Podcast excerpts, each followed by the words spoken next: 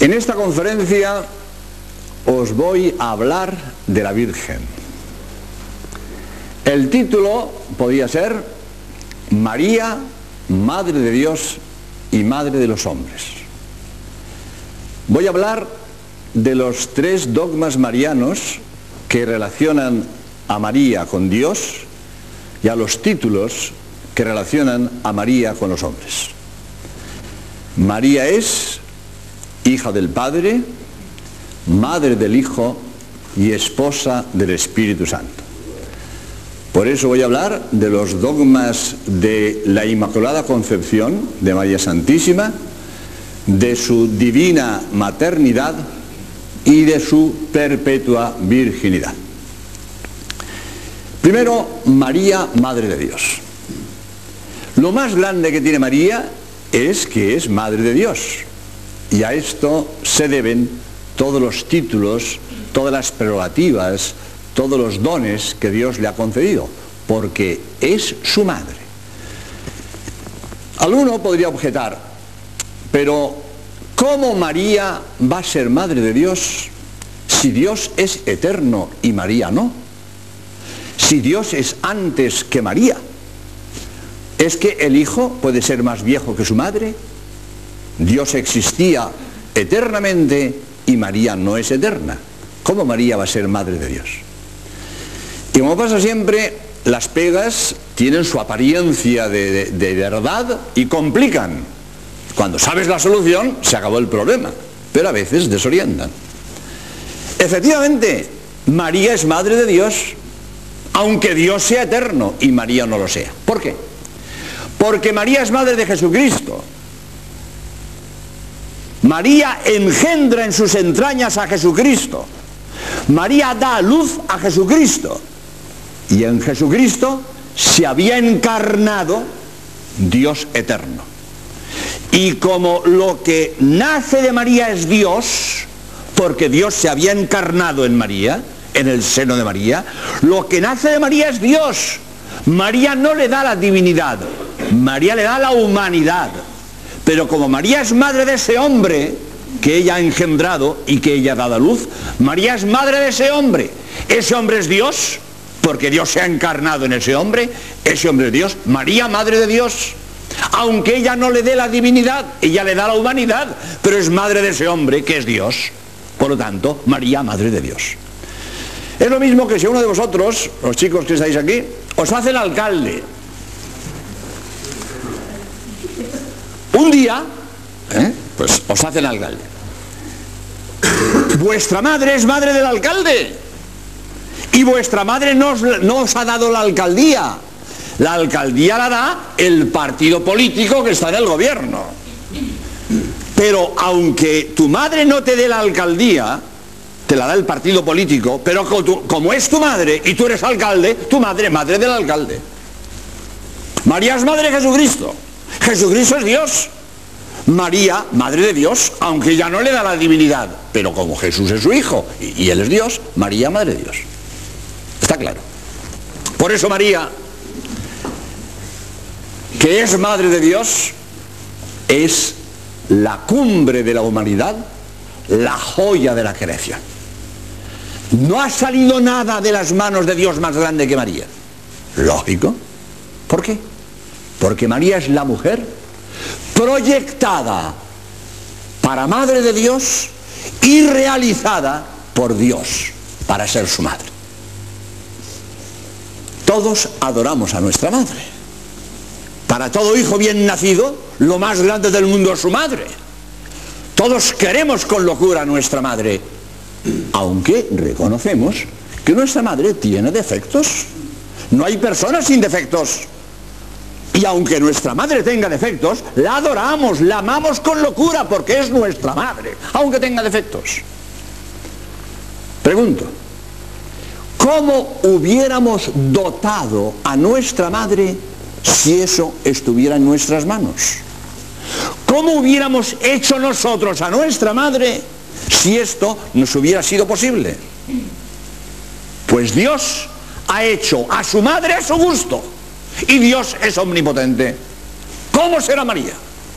La mujer proyectada para Madre de Dios y realizada por un Dios omnipotente. ¿Cómo será María? No hay nada en el mundo mayor que María. La joya de la creación. ¿eh? lo más grande que ha salido de las manos de Dios. ¿Y cómo dota Dios a María?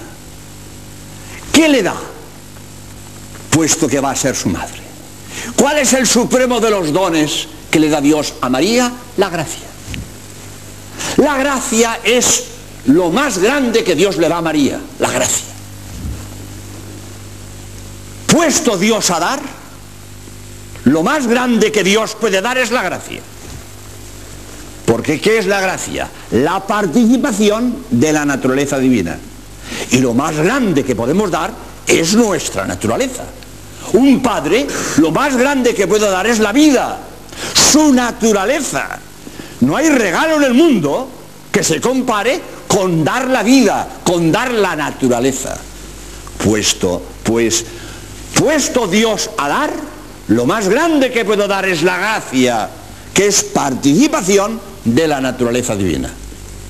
Ahora, el mundo no valora la gracia. El mundo no valora la gracia. ¿Por qué? Porque no se ve con los ojos de la cara y la gente ni sabe lo que es, ni le interesa, ni le importa. El mundo que estima la inteligencia, la simpatía, la belleza, son dones, pero dones relativos, dones relativos. Son dones si se usan bien, pero si se usan mal, pues son una desgracia. La inteligencia es un don, pero si un hombre por ser inteligente es un malvado, para este hombre la inteligencia es una desgracia, porque le hace un malvado. La simpatía es un don, pero si este hombre usa la simpatía para engañar a la gente, para ese hombre la simpatía es una desgracia. La belleza es un don. Pero muchas veces dice uno, si esta mujer no hubiera sido tan bella, no sería tan pecadora. Para esta mujer la belleza ha sido una desgracia. Estoy hablando de una cosa de gran actualidad. La semana pasada, todas las revistas y periódicos de España han hablado de Amparo Muñoz. Miss Universo. La mujer más guapa del mundo. Enferma del SIDA. Está grave. Dicen, yo lo que dicen los periódicos, yo como ni la conozco ni, he investigado su vida, dicen que ha estado con diversos hombres en su vida. Si esta mujer no hubiera sido tan guapa, quizás se hubiera casado como Dios manda y, hubiera sido feliz en un hogar. Quizás para esta mujer ser tan bella fue sido una desgracia. Ahí la tenéis con el SIDA y gravísima. Veremos si sale. La belleza es un don, depende. Puede ser un don y puede ser una desgracia. Todos los dones del mundo son relativos. Si se usan bien, son buenos, si son mal, son malos. Lo único que es indiscutiblemente bueno es la gracia, el supremo de los dones. Pues de esto a María todo lo que le cabe. María llena de gracia. Decimos en el Ave María, la llena de gracia. Todo lo que le cabe. Que jaritomene, como dice el Evangelio griego. Que jaritomene, llena de gracia. María de gracia, todo lo que le cabe ni siquiera tuvo el pecado original, que por decirlo de alguna manera es el menos, el menos pecado de los pecados. Porque de todos los pecados somos responsables. Del único pecado del que no somos responsables es el pecado original. De los demás, si no somos responsables, no es pecado. Si yo un domingo no voy a misa porque no quiero, peco. Pero si, no voy porque no puedo, no peco. Si yo no hago una cosa porque no sé, porque no puedo, no peco. Para que yo peque tengo que querer hacer aquello que sé que es pecado. Pero si no sé o no lo puedo evitar, no peco. El único pecado del cual no soy responsable es el pecado original, que lo heredo. María ni ese, ni ese. limpia de pecado, limpia. ni ese. Porque Dios no podía permitir que la que va a ser su madre ni por un momento fuera hija de Satanás. Dice la Biblia, el que peca se hace hijo del diablo. Lo dice la Biblia. El que peca se hace hijo del diablo. Y Dios a su madre iba a permitir que se hiciera hijo del diablo. Ni, por un instante. María ni pecado original, nada. Ni, esa mm, mm, leve mancha insignificante que se hereda, ni esa, nada. La sabiduría popular española, con esa agudeza y ese sentido que la caracteriza, antes que esto fuera dogma de fe, el dogma de la Inmaculada Concepción, ya lo cantaba el pueblo español.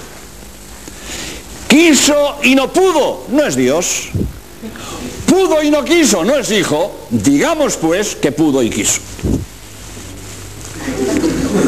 Claro, quiso y no pudo, no es Dios. Dios lo puede todo.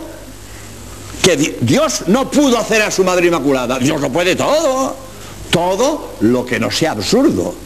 Todo lo que no sea contradictorio. Porque los absurdos no los hace ni Dios. Dios no hace absurdos. Un círculo cuadrado es un absurdo. No, no hay un círculo cuadrado. O es círculo o es cuadrado. Pero círculo y cuadrado al mismo tiempo es una contradicción, es un absurdo. Eso no lo hace ni Dios. Claro, Dios no hace absurdos. Es una contradicción. Pero todo lo que no es absurdo todo lo que no sea contradictorio, Dios lo puede hacer, que es omnipotente y es todopoderoso. Hacer a María sin pecado original, Dios lo pudo hacer. Por lo tanto, si no pudo, no es Dios. Quiso y no pudo, no es Dios. Pudo y no quiso, no es hijo. Que Dios pudo evitar a María esa mancha. Que Dios pudo evitar a María ser hija de Satanás. Y no quiso, no es hijo. Quiso y no pudo, no es Dios. Pudo y no quiso, no es hijo. Digamos pues que pudo y quiso. Qué bonito. Pues así cantaba la sabiduría popular antes que fuera dogma de fe la Inmaculada Concepción. Y en tercer lugar, la perpetua virginidad de María. Mm, voy a empezar diciendo la distinción que hay, porque la gente confunde con frecuencia que no es lo mismo purísima concepción que concepción virginal. La gente confunde la inmaculada concepción, la purísima concepción, la purísima, abreviando, y la Virgen María, la concepción virginal. No es lo mismo purísima concepción que concepción virginal. Porque purísima concepción se refiere a que María fue engendrada sin pecado original en el seno de su madre Santa Ana purísima concepción. Y concepción virginal es que María, ella, concibió a Jesús sin obra de varón, virginalmente. Son distintos. Que purísima concepción, que María fue concebida sin pecado original en el seno de su madre Santa Ana. Y concepción virginal, que María concibe a Jesús sin obra de varón. Bien. La concepción virginal de María está clarísima en el Evangelio. Os voy a leer lo que dice el capítulo primero del Evangelio de San Mateo, en el versículo 18, dice, el nacimiento de Cristo fue de esta manera. Estando desposada su madre María con José, antes que estuviesen juntos, ya entendéis lo que quiere decir, eh, antes de estar juntos, se halló que ella había concebido en su seno por obra del Espíritu Santo. José, su esposo, siendo como era justo y no queriendo infamarla, deliberó dejarla secretamente. Aquí dice dos cosas importantísimas. Primero, que María concibió por obra del Espíritu Santo. ¿Está claro? Basta entender, eh, leer y entender lo que dice. Que antes de estar juntos María y José, ella concibió por obra del Espíritu Santo. La cosa está clara. Pero por si algo, alguien no se ha enterado, viene la segunda parte del texto que he leído, que es definitivo, para saber que María engendró por obra del Espíritu Santo, que es las dudas de José. Las dudas de José son una confirmación fenomenal de lo que dice en la primera parte del texto, que María concibió por obra del Espíritu Santo. Porque podéis imaginaros el problemón de José cuando se da cuenta de las señales externas de la maternidad de su mujer y sabe que aquello no es suyo. Menudo problemón para un marido ver embarazada a su mujer y no, eso no es mío, que yo no he hecho nada para dejarla embarazada. Eso no es mío. Pues fijaros el problemón de José. Cuando no puede dudar de que su mujer está embarazada. Y, y desde luego aquello no es suyo, porque él no ha hecho nada. Menudo problemón. Pobre José. Las angustias de José.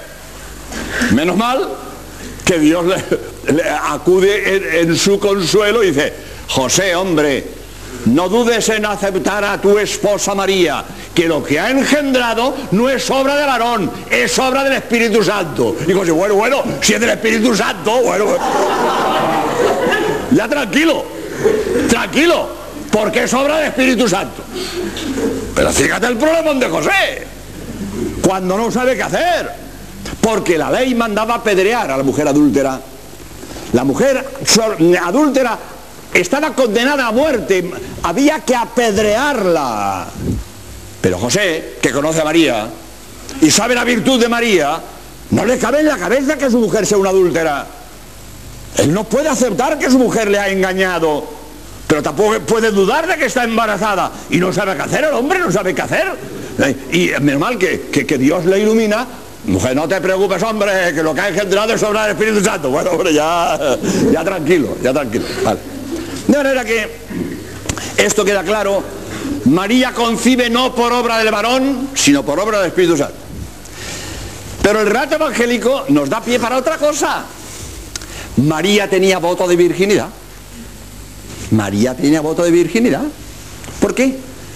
Porque cuando el ángel le anuncia un hijo, dice María, ¿Y esto cómo va a ser? Pues no conozco varón. Eso indica que tiene voto de virginidad.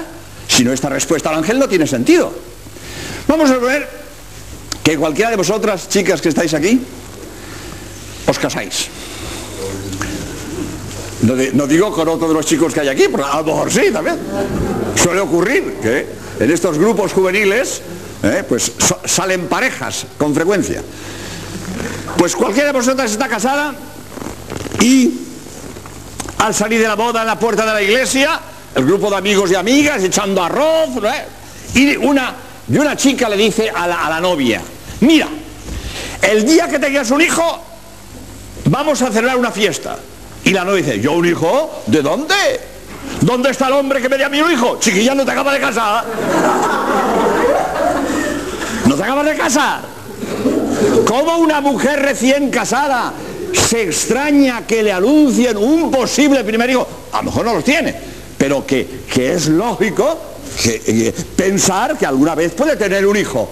Por lo tanto, si María, cuando el ángel le anuncia que va a ser madre, dice, ¿yo un hijo? ¿De dónde? ¿Por qué? Porque tiene voto de virginidad. Si no, la respuesta del ángel no tiene sentido. Pues es lógico que antes o después eh, podía tener un hijo. Pero otra cosa, que hay que decirle en honor de José. José sabía que María tenía, eh, tenía voto de virginidad. José lo sabía. Porque si María no se lo dice, figuraros el espectáculo cuando después de la boda José se acerca a su mujer y dice, oye, no tú, que tengo voto de virginidad. Chiquilla, ¿y ahora me lo dices? Eso se avisa. Claro. A buena hora me avisas tú. Ahora, después que me he casado. Eso se dice para que uno haga sus planes. Por lo tanto, si María tiene voto de virginidad y si no se lo dice a José, lo hubiera engañado. José hubiera ido engañado al matrimonio. Por lo tanto, no hay duda que José sabía que María tenía voto de virginidad. Y a pesar de eso, se casa con ella y la acepta como esposa. María vale tanto y José la quiere tanto que se casa con ella sabiendo que tiene voto de virginidad. Por lo tanto, esto es muy bonito en honra de José, porque indica que era un varón justo, ¿eh? como dice el Evangelio. Pues sobre la virginidad de María hay distintas herejías, unas grotescas, pero usted se ha caído de un pino. Pero María, madre sin obra de varón. Pero, pero venga, que a mí me van a hacer creer que María eh, tuvo un hijo sin obra de varón. ¿Pero esto cómo va a ser, hombre? Es como la otra, que, que viene con bombo. Ah, pues no sé, no sé cómo. ¿Cómo que no sabes cómo? Si no hubieras hecho nada, no llevarías ese paquete a bordo. Claro, tú crees que esto sale así, ¿eh? Por generación espontánea. No, yo. ¿Qué? Lógico. Lógico. Si estás embarazada, algo habrás hecho. Algo habrás hecho. Pues María no. María no. ¿Por qué? Porque Dios ha hecho con ella el milagro de que conciba sin obra de varón. Y no es problema.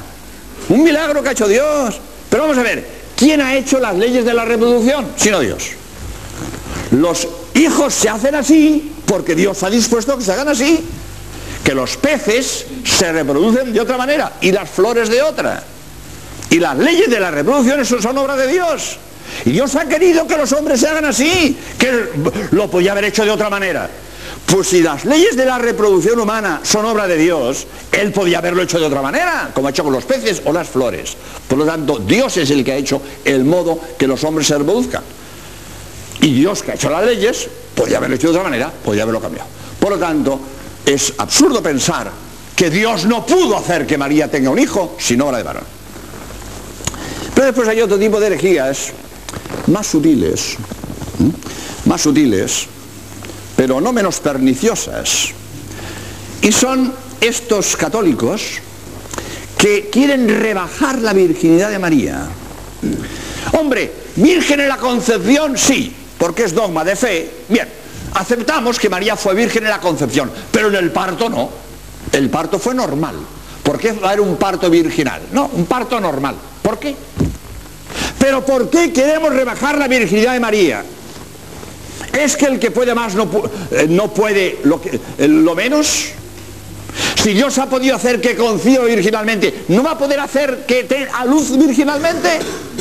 ¿Por qué vamos a rebajar la virginidad de María? ¿Por qué? ¿Es que le vamos a quitar poder a Dios para ello? Pero además, está expresado en la fe de la Iglesia desde el siglo V, María virgen antes del parto, en el parto y después del parto.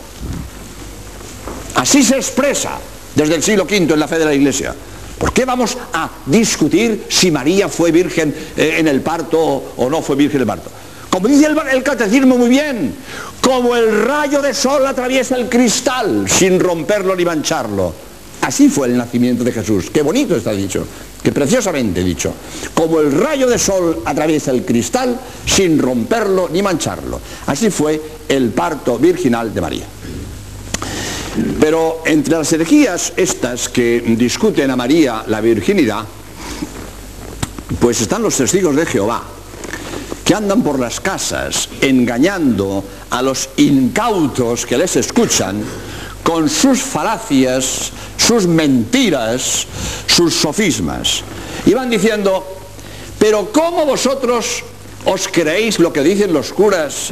Que María fue virgen, pero si María tuvo muchos hijos. Si María tuvo muchos hijos. Y para eso no necesitan su Biblia. Los testigos de Jehová tienen una Biblia falsaria donde quitan lo que quieren, meten lo que quieren y cambian lo que quieren. Una Biblia falsaria, para engañar a la gente. Dan Jans ha escrito un libro, que lo tenéis aquí, Proceso a la Biblia de los Testigos de Jehová. Y en este libro demuestra cómo los testigos de Jehová cambian la Biblia. Pone a dos columnas el texto griego y cómo traducen los testigos de Jehová para demostrar que, que, cambian lo que quieren, quitan lo que quieren y ponen lo que quieren. Pero para lo que voy a decir ahora, los testigos de Jehová no tienen que ir a su Biblia falsaria, les basta la nuestra. Porque muchas Biblias católicas, iba a decir traducen mal, digamos, no traducen correctamente y se copian unos a otros y todos van cayendo en el mismo error. Algunas Biblias católicas sí traducen correctamente. Un pasaje que voy a leer ahora. Porque dice la Biblia en Mateo 13:55, dice, Santiago y José, hermanos de Jesús. La Biblia católica, muchas Biblias católicas, mal traducido. Debían de poner parientes, no hermanos. Porque los hebreos llamaban hermanos a los parientes en general. ¿eh? Nosotros llamamos hermanos a los hijos de los mismos padres. Pero los hebreos llamaban eh, hermanos a todos los parientes. Por lo tanto, había que traducir, y algunas Biblias españolas traducen bien, parientes, pero otras traducen hermanos, traducen literalmente, traducen hermanos. Y los testigos de Jehová se apoyan en estas Biblias que traducen mal, si no ves, el, el Mateo 13:55, Santiago y José, hermanos de Jesús, María tuvo muchos hijos, eso de que es virgen es un cuento de curas. Ya te han hecho polvo. Ya te han hecho polvo. Con su mentira, con su sofisma, ya te han engañado. Porque ellos saben de sobra, porque presumen de que se saben la Biblia de memoria, saben de sobra que el mismo Evangelio que en Mateo 13:55 dice Santiago y José, hermano de Jesús, un poco más adelante, en Mateo 27:56 y en Marcos 15:40 dice que al pie de la cruz, junto a la madre de Jesús, estaba la madre de Santiago y José. Por lo tanto, no eran la misma. Junto a la madre de Jesús, la madre de Santiago y José.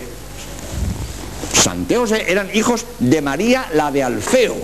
Alfeo era hermano de José. Por lo tanto, estos eran primos de Jesús.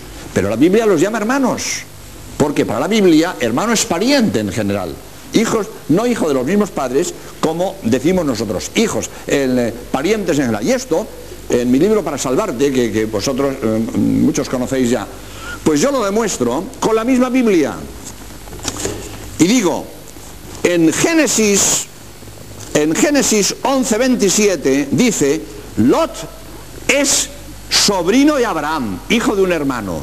Lot, sobrino de Abraham. Génesis 11:27. Y después, cinco veces, Génesis 13, 13 8, 14, 16, etc.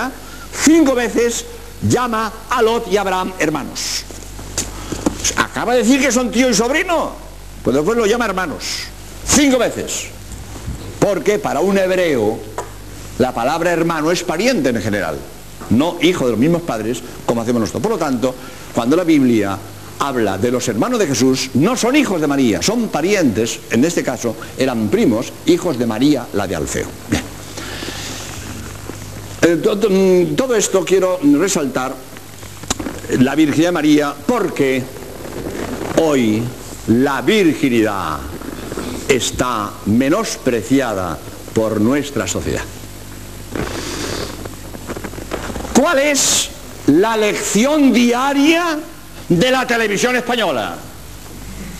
Revolcones en la cama. A diario, ¿eh? A diario. En cuanto un hombre y una mujer se gustan, se apetecen a la cama. O donde sea, que no hace falta la cama. Pero así son las cosas. Lección diaria. ¿Quién estima la virginidad? Se ríen de la virginidad, menosprecian la virginidad. Y diariamente nos están enseñando que eso de la virginidad para qué? Es una ciudad moderna, libre. Nada, hombre, tonterías, atrasos. Hay que ser modernos, hay que ser actuales, hay que ser progresistas. ¿eh? Eso son tonterías, anticuallas. Esa es la lección diaria que estamos oyendo en España.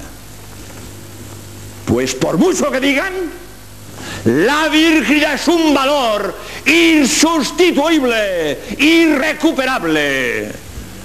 Y por mucho que nos quieran decir que no tiene importancia, el que sea una cosa frecuente no la hace buena. Lo bueno tiene un valor objetivo, independiente de que sea frecuente o no sea frecuente. Las cosas no son buenas por ser frecuentes. Si esto fuera así, serían buenas las violaciones de los maníacos sexuales y los actos terroristas que estamos sufriendo a diario. Sería bueno porque son muy frecuentes, son muy frecuentes. Las cosas no son buenas por ser frecuentes. Tienen un valor objetivo. Por lo tanto, que no nos digan como lo hace todo el mundo, ¿qué más da? ¿Cómo que qué más da? Si está prohibido por Dios es malo. Por mucho que nos quieran hacer creer que no tiene importancia y que lo hace todo el mundo. Las cosas no son buenas por ser frecuentes, tienen un valor objetivo. Y el valor no depende de lo que opina la gente. Depende de lo que opina el que entiende. Habrá mucha gente que no sepa valorar la virginidad. Pero no porque haya gente que no valora la virginidad, pide valor la virginidad. Las cosas valen según dice el que entiende, no la gente de la calle. Puede haber mucha gente que no sabe lo que vale una joya, pero si el joyero sabe que vale, la joya vale según dice el que entiende, que es el joyero, no lo que diga la gente de la calle, que no entiende. La virginidad es un valor insustituible, irrecuperable. Y esto está metido intrínsecamente en la naturaleza humana, por mucho que nos quieren hacer creer lo contrario. El hombre instintivamente valora a la mujer virgen. No puede evitar valorar la mujer virgen. Todo el mundo quiere para casarse una mujer de estreno, no de segunda mano o de quinta mano. Que a nadie le gusta comerse las sobras que otro dejó en el plato. A nadie. Para casarse mujer de estreno. Todo hombre normal quiere casarse con mujer de estreno. A nadie le hace gracia la mujer de segunda mano, de quinta mano. A nadie. Yo muchas veces he oído a chicos que decían, padre, qué suerte.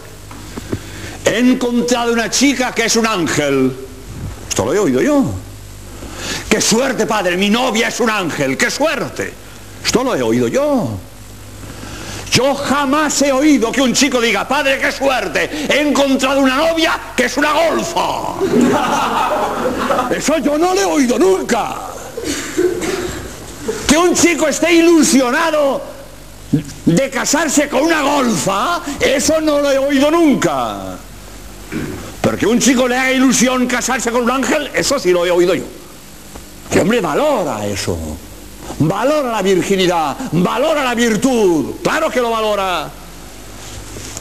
Y es lógico que lo valore, porque a nadie le gusta que le salga esto en la cabeza. Tú cásate en una golfa, verás lo que tardan en aparecerte los cuernos. Que la cabra tira al monte, muchacho. La cabra tira al monte.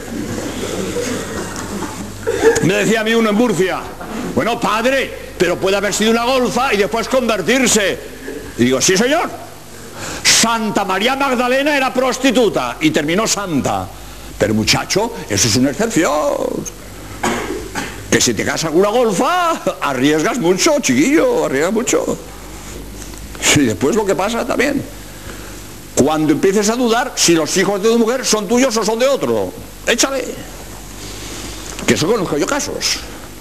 Cuando el marido duda si los hijos de su mujer son suyos o son del otro, me decía, padre, si se parece al otro, yo digo, pues tienes razón. ¿Tú sabes lo que es eso para un hombre? No saber de quién son los hijos de su mujer. ¿Qué querías? ¡Golfa! Ahí tienes la golfa, hombre, ahí la tienes. Menudo tormento para un marido. Lógico que el marido para casarse quiere una mujer pura y una mujer virgen. Lógico. Y eso no lo quita nadie. Eso es así. Pero además, además, que cuando Dios manda pureza es porque es buena la pureza. Porque es buena la pureza. Que si fuera mala Dios no la mandaba. Primero es posible. Es posible, costará trabajo, hay que vencerse. Pero sería blasfemo decir que no se puede guardar la pureza. Sería blasfemo.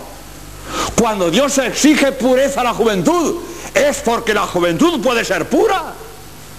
¿Cómo Dios va a exigir pureza si esto no fuera posible? Si Dios exige pureza es porque es posible. Y además sana. Sana. Tiene gracia que ahora los que predicamos pureza no solo somos los sacerdotes, ahora vienen los médicos recomendando castidad. Hay un médico que se llama Sirbled, Sirbled se llama, que tiene un libro, es francés, tiene un libro donde dice, pero conviene que se sepa, nadie se ha puesto enfermo por ser casto, nadie. No hay ningún libro que estudie las enfermedades de la pureza. Nadie se pone enfermo por ser puro.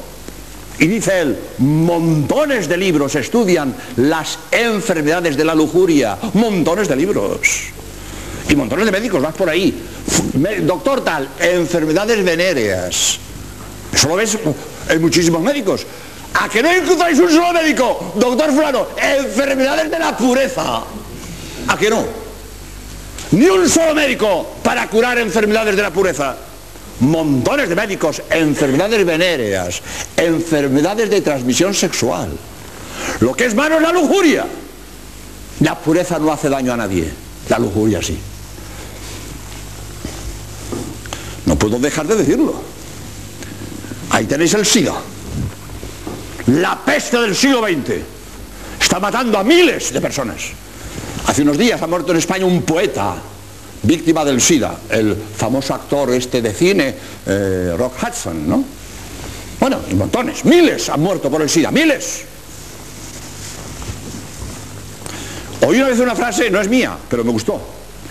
Y la repito. Dios perdona siempre. Si pides perdón, Dios te perdona siempre. El hombre perdona a veces. La naturaleza no perdona nunca. Como tú vayas contra la naturaleza, la naturaleza se venga. Y Dios ha hecho el aparato genital para el matrimonio. Y el aparato genital solo se puede usar dentro del matrimonio. Y por usarlo fuera del matrimonio pasa lo que pasa. Me dijo un médico, bueno, eh, lo digo muchas veces, pero ahora estoy hablando una conversación. En un matrimonio sano, que ninguno de los dos tiene el SIDA, jamás entra el SIDA.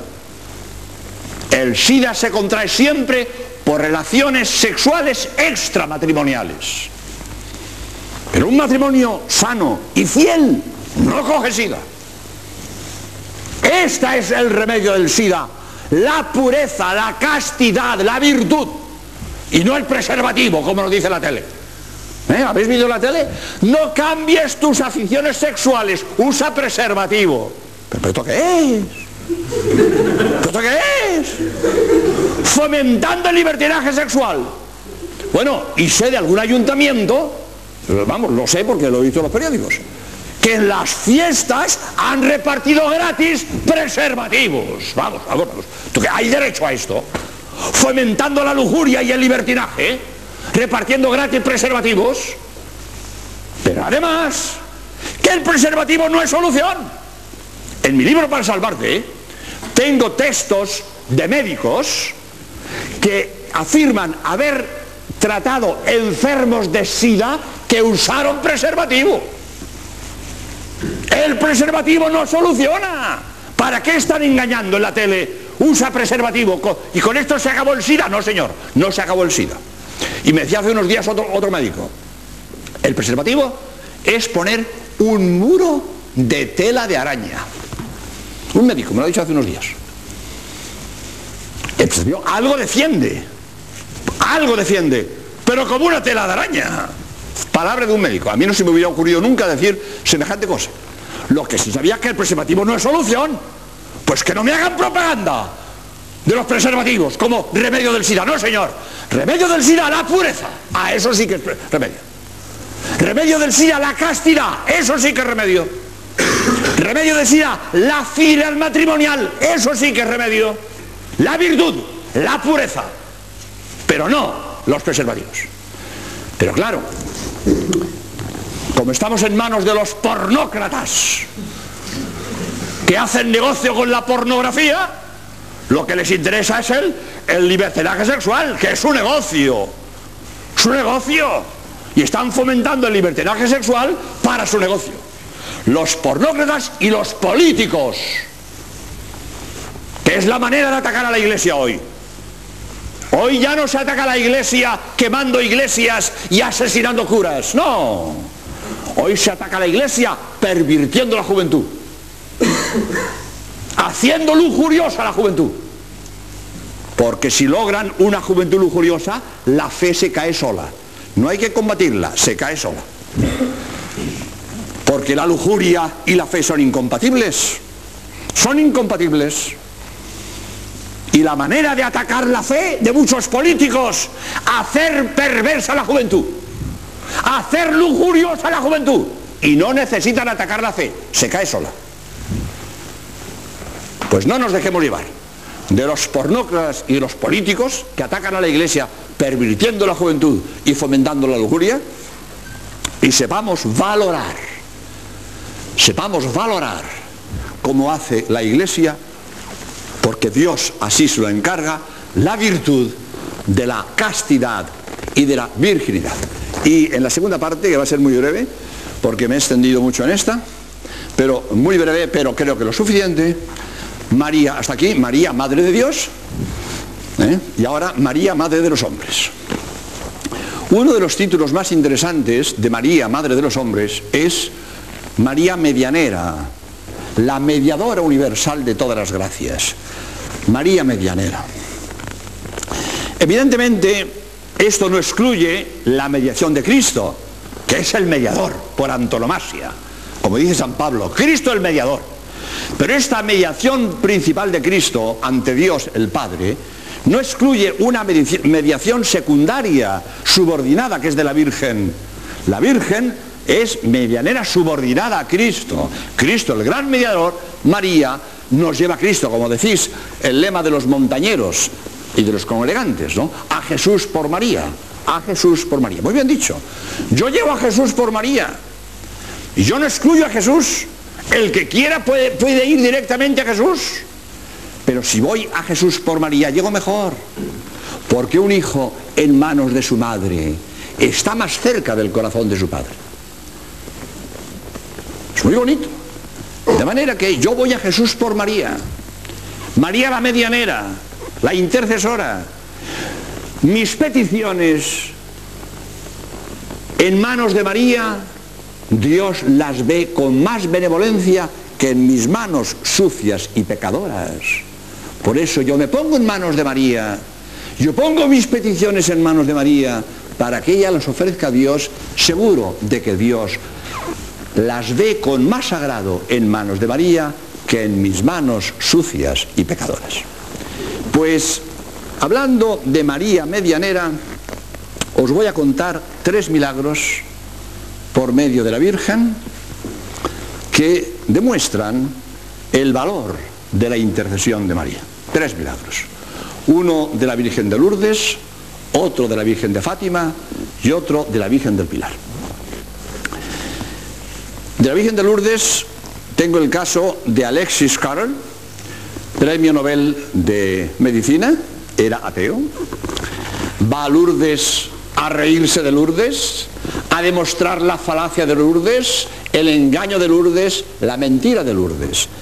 Y va en un tren de peregrinos, permite Dios que en el viaje una mujer se echa a morir, Marie Ferrand, se echa a morir, un médico, un médico, un médico. Llega Alexis Carrel, premio Nobel, ve que aquel abdomen atimpanado es señal de peritonitis, lo que sea, no sé, y el premio Nobel dice, esta mujer no llega a Lourdes, esta mujer se muere en el viaje y se tira un farol. Si esta mujer llega a Lourdes, si esta mujer se cura en Lourdes, ah, entonces ya creería yo en la Virgen. Pero como permite Dios que Marie Ferrand llegue a Lourdes y ante los ojos atónitos de Alexis Carrel desaparece instantáneamente toda huella de enfermedad, Alexis Carrel cumple su palabra y se convierte. Y tiene un libro muy bonito, titula Mi viaje a Lourdes, yo lo he leído. Y tiene una página preciosa, dando gracias a la Virgen que le haya permitido presenciar ese milagro en Lourdes para que él encontrara fe. Por medio de María, Alexis Carrel murió creyente. Otro caso, otro milagro, la Virgen del Pilar, ocurrido aquí en Zaragoza, y que quizás vosotros conocéis, porque aquí en la basílica que tenéis aquí al lado, en, eh, en, la pared que da a la plaza, pero por dentro, hacia la mitad de la pared, hay un cuadro del milagro del cojo de Calanda. Ahí lo tenéis, en la basílica del Pilar. Pero aunque seáis de aquí, no todo el mundo ha oído hablar del, del, del milagro del cojo de Calanda. Hace unos años hablaba yo aquí en Zaragoza, en la parroquia de Santa Engracia, y hablaba yo de esto, y un señor después se me acercó, padre, yo que soy de Zaragoza y no sabía nada de esto, un hombre mayor, toda su vida en Zaragoza y nunca había oído hablar del milagro del cojo de Calanda. Os lo voy a contar. Miguel Pellicer, labriego de profesión, un día venía del campo en el carro, se cae del carro, una rueda le pasa por encima de la pierna, le tienen que cortar la pierna, entierran la pierna, ya le ponen una pata de palo, entonces no había la ortopedia que hoy tenemos, y le ponen una pata de palo. Y él con su pata de palo se pone a pedir limosna en la puerta de la Basílica del Pilar. Y está dos años y medio con la pierna cortada y la pata de palo pidiendo limosna en la puerta de la Basílica del Pilar. Y todo Zaragoza lo conoce como el cojo de Calanda. Calanda era su pueblo. Un día pasa por su casa un soldado que iba no sé dónde, son pobres, no tienen cuarto de huéspedes y acuestan al soldado en la cama de Miguel. Y a él le ponen un jergón a los pies de la cama de matrimonio de sus padres. Miguel está cansado y se va a acostar el primero.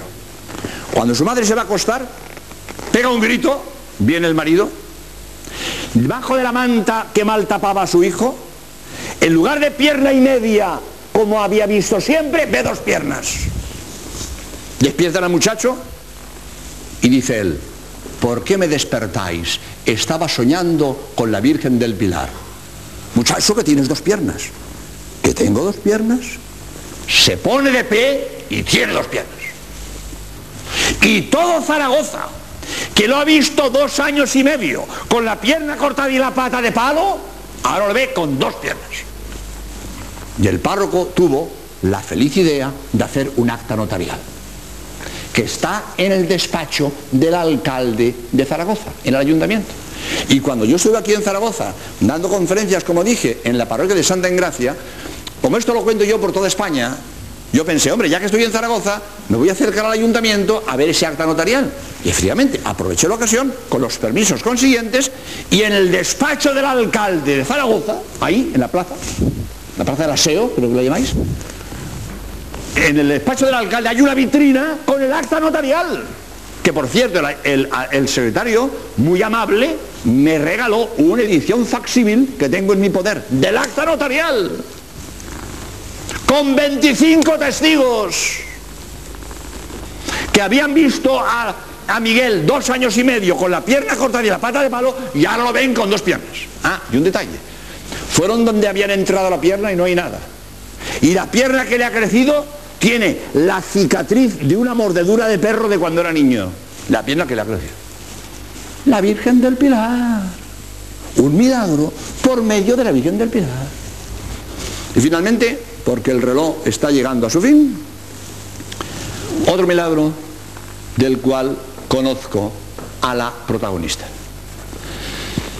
Yo llevo 30 años destinado en Cádiz y hasta hace poco he sido capellán de las factorías navales de la Bahía Gaditana, factorías muy grandes, 4.000 obreros en, en varias de ellas. Estando en construcción el Talavera, el petrolero más grande de España, entonces, hoy se hacen mayores, pero entonces era el más grande de España, el Talavera, y su gemelo, el San Marcial, para CEPSA, Compañía Española de Petróleos, Sociedad Anónima. Estando en grada el Talavera, se cayó una pieza de una grúa cogió dos hombres, mató uno y hirió a otro. Voy a ver al herido a la clínica de San Rafael, lo estoy consolando y me dice la suegra, estaba con él su mujer y su suegra. Me dice la suegra, padre, si nosotros tenemos mucha fe, porque a mí la Virgen me devolvió la vista. Y yo lo digo para humillarme, porque tuve este mal pensamiento. Me dije, ármate de paciencia y prepárate a escuchar un rollo. Y yo por, por caridad, por aquello de que a todo el mundo le gusta contar su historia, le digo a la señora, ¿y qué fue? ¿Qué le pasó? Y a las pocas palabras me quedó de piedra. Me dice la mujer, padre, nosotros vivíamos en el puerto de Santa María, entre el puerto y Jerez, en, en un cortijo, y no teníamos luz eléctrica. Nos alumbrábamos con candiles de carburo. Y un día me reventó en las manos un candil de carburo y me quemó los ojos. Me decía la familia, tenía los ojos como los de una pescadilla frita, en frase de la familia. Seis meses con los ojos como los de una pescadilla frita, en frase de la familia.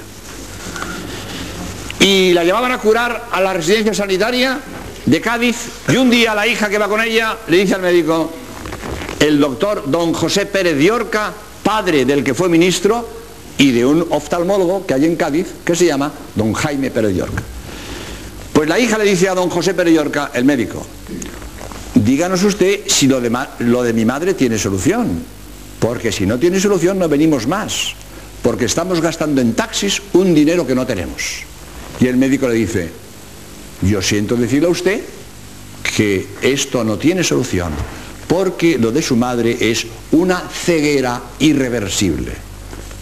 Y me dice a mí la mujer, padre, cuando yo oí aquello de que yo no tenía solución, de que yo nunca más volvería a ver a mis hijos, me entró una pena, me entró un dolor, que yo empecé a llorar y yo no tenía consuelo.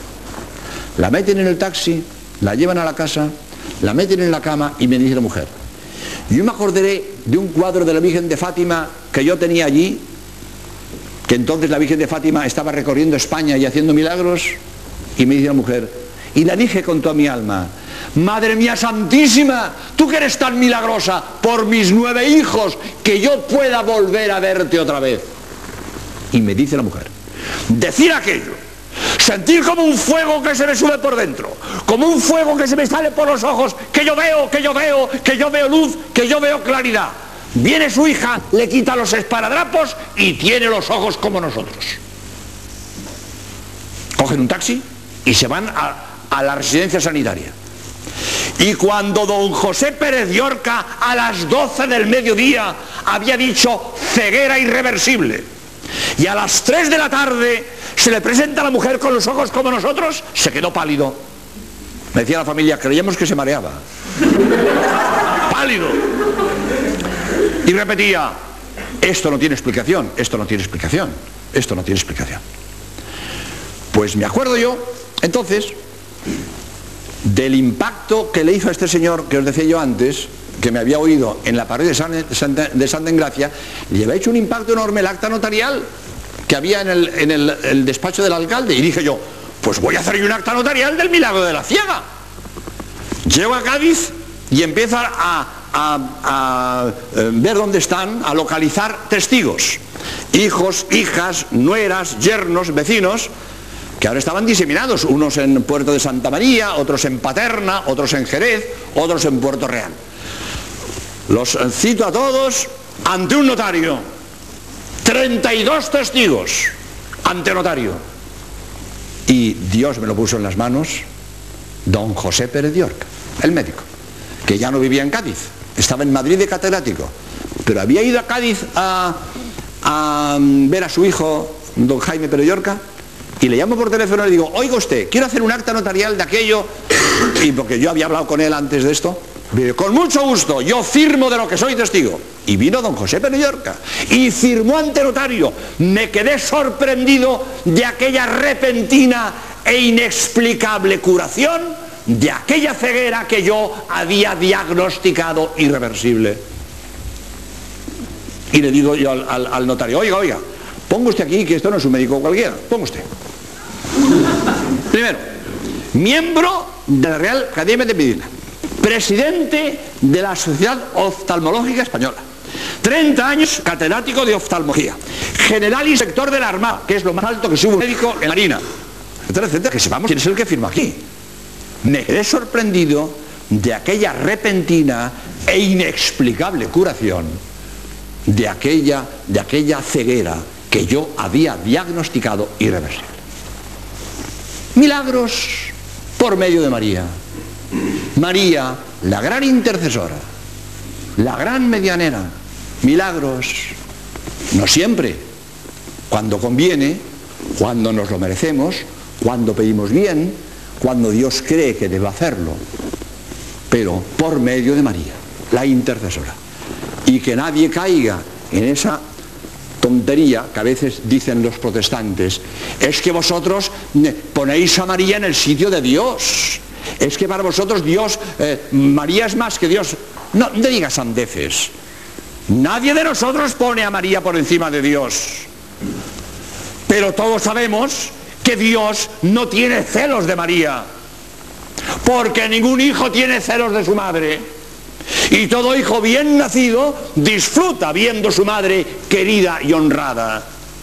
Por lo tanto, cuanto más queramos a María, más contento Jesús, que disfruta de ver a su madre querida y honrada.